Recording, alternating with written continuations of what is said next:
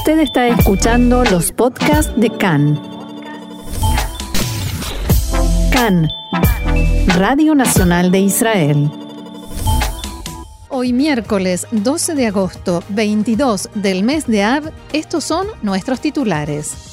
La Knesset rechazó la ley para que un legislador con causas judiciales pendientes no pueda formar gobierno. La Knesset aprobó en lectura preliminar la ley que posterga la aprobación del presupuesto nacional que amenazaba con llevar a elecciones. Tzal atacó objetivos de Hamas en respuesta a los globos incendiarios y explosivos.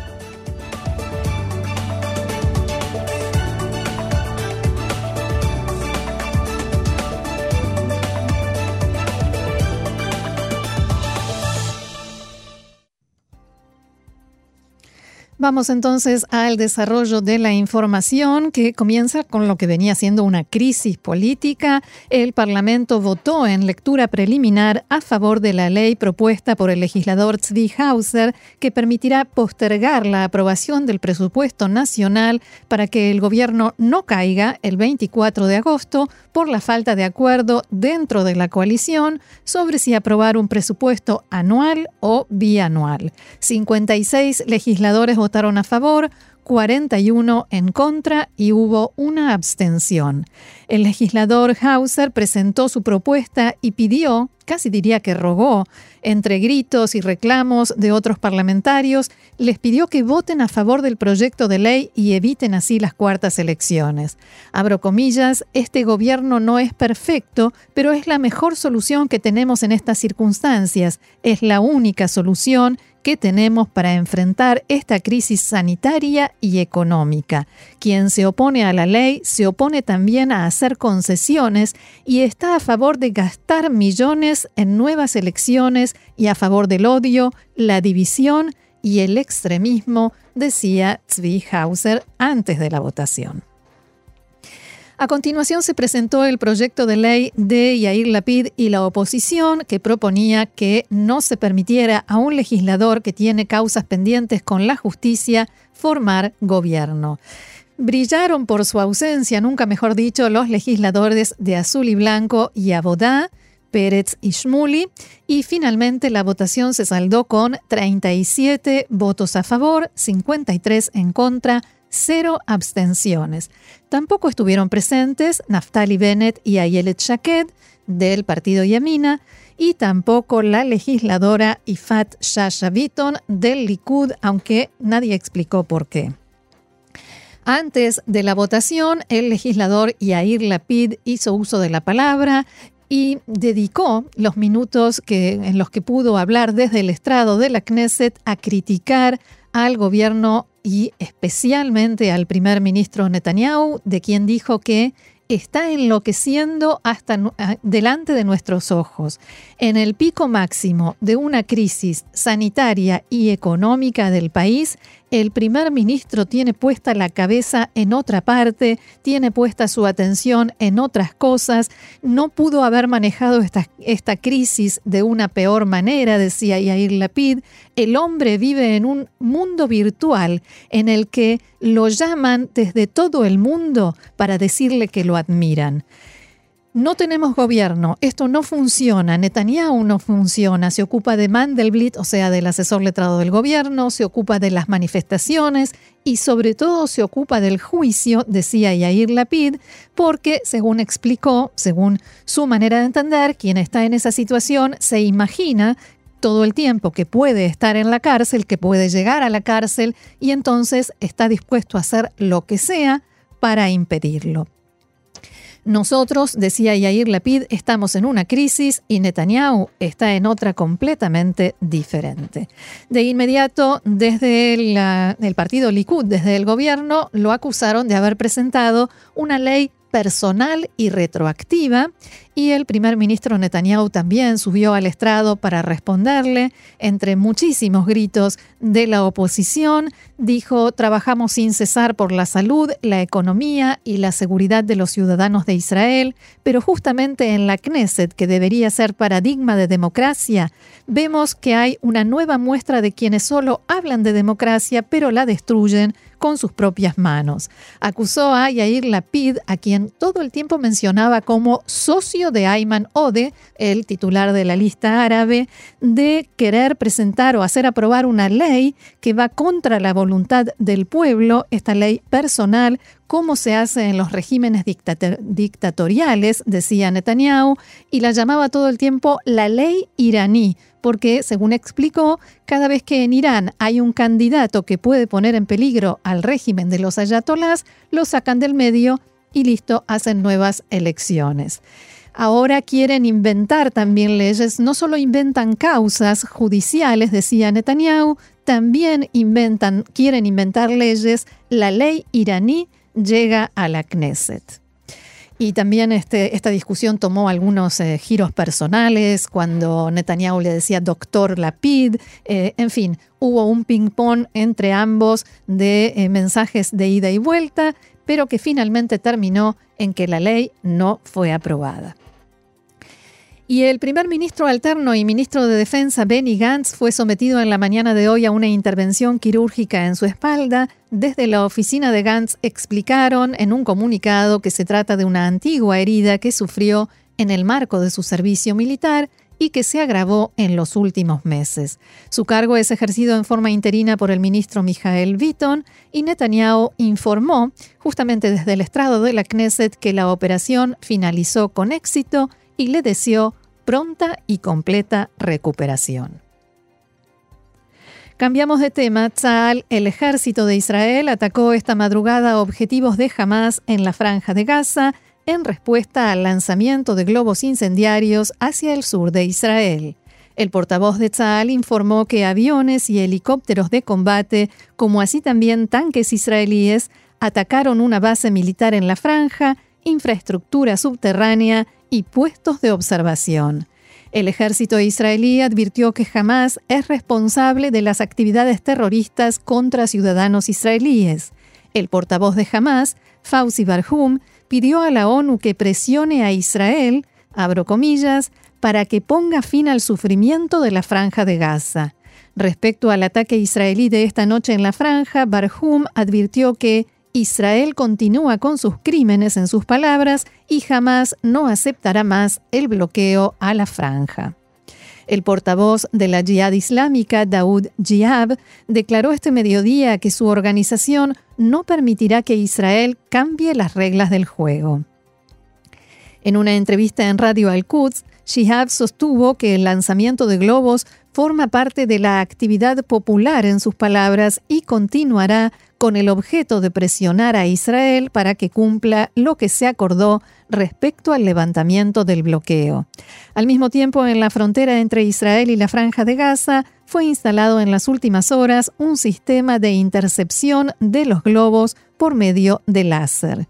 Durante la jornada de ayer se registraron en el área aledaña a la franja de Gaza ocho incendios de grandes proporciones y 60 más de menor envergadura, todos ellos producidos por globos incendiarios. También hoy continuó el lanzamiento de estos globos desde Gaza y esta mañana se produjo un incendio en el kibutz Yad Mordejai y otro en la zona de Zikim y se sospecha que, debido a globos incendiarios provenientes de Gaza, se dieron estos siniestros. En Netiva Azara hubo dos incendios y fue hallado en el área un globo con explosivos. Y en este contexto del ataque que mencionábamos de Israel en eh, la franja de Gaza, un misil lanzado durante la noche desde un helicóptero de combate de la Fuerza Israelí, de la Fuerza Aérea Israelí, cayó por error en territorio de Israel y no estalló. Expertos en explosivos lo retiraron del lugar en un establo de un kibutz en el Consejo Regional Eshkol. No hubo heridos ni daños materiales. En Tzal aseguran que el incidente es investigado. El enviado de Qatar a la franja de Gaza, Mohamed Alemadi, reaccionó a la información publicada por el servicio de noticias de Cannes acerca de contactos entre Israel y el gobierno qatarí y dijo que las relaciones entre los dos países no son nuevas y que tienen por objeto facilitar la entrega de ayuda a la franja de Gaza. Alemadi hizo estas declaraciones a medios en la franja después que Khan hiciera saber que el jefe del Mossad, Yossi Cohen, dialogó con funcionarios de alto rango del gobierno de Qatar sobre este tema, mientras continúa la escalada en el lanzamiento de globos incendiarios y explosivos. Ya en etapas anteriores, el Mossad estuvo involucrado en la transferencia del dinero de Qatar a la franja e Israel tiene interés de que la ayuda económica continúe en los próximos meses para que haya calma en el sur del país.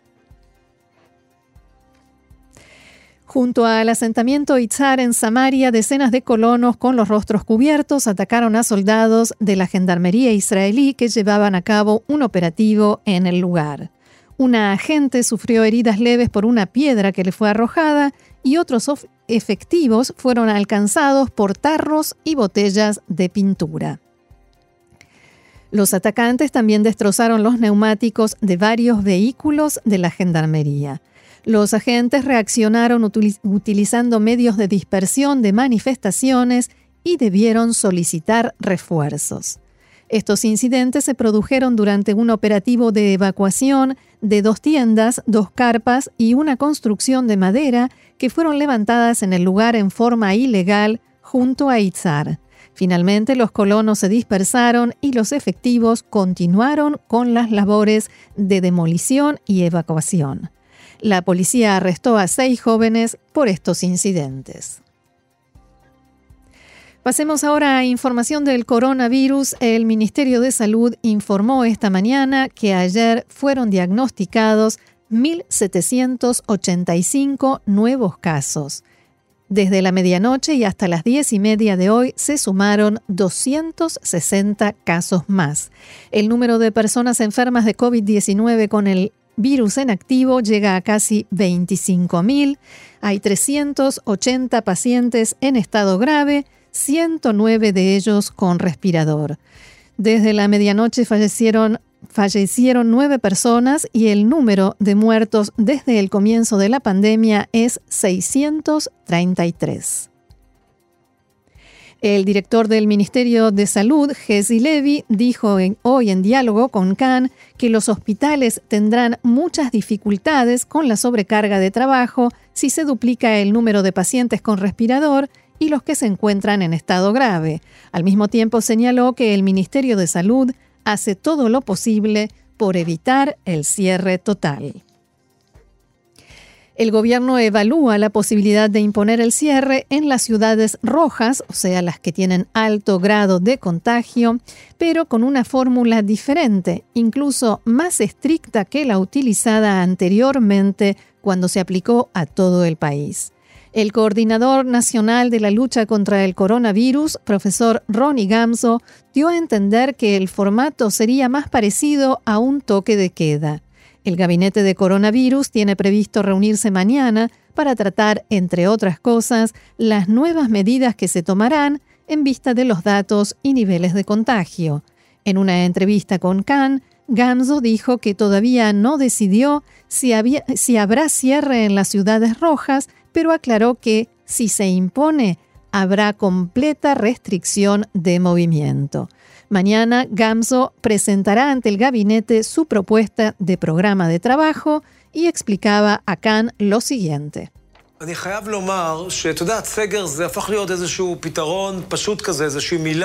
Debo decir que el cierre se ha convertido en una especie de solución simple, una palabra. Nuestro objetivo es manejar mejor la ciudad y evitar y reducir los contagios. ¿El cierre es una solución mágica para esto? Hemos visto en los casos anteriores que no, no lo es, no lo descarto. En estos momentos estoy debatiendo con el equipo de profesionales si las ciudades que se mantienen rojas, o sea, con un alto grado de contagio, si no tenemos realmente que cerrarlas y crear una situación en la que se impide el contagio dentro de la ciudad y hacia afuera. Está sobre la mesa, se discute, aún no hay ninguna decisión. En la última jornada se inscribieron en el servicio de empleo 2.600 nuevos desempleados y 4.100 informaron que recuperaron sus puestos de trabajo. Esta es la primera vez en las últimas semanas que la cantidad de personas que regresan al trabajo es mayor que la de desempleados que buscan trabajo. Desde que comenzó la política de alivio de las restricciones por el coronavirus hace cuatro meses, el Servicio de Empleo recibió 431.000 informes de regreso al trabajo, el doble del número de personas que buscan un nuevo puesto laboral y se inscribieron en este servicio público. El nivel de desempleo alcanza ahora el 21,5%.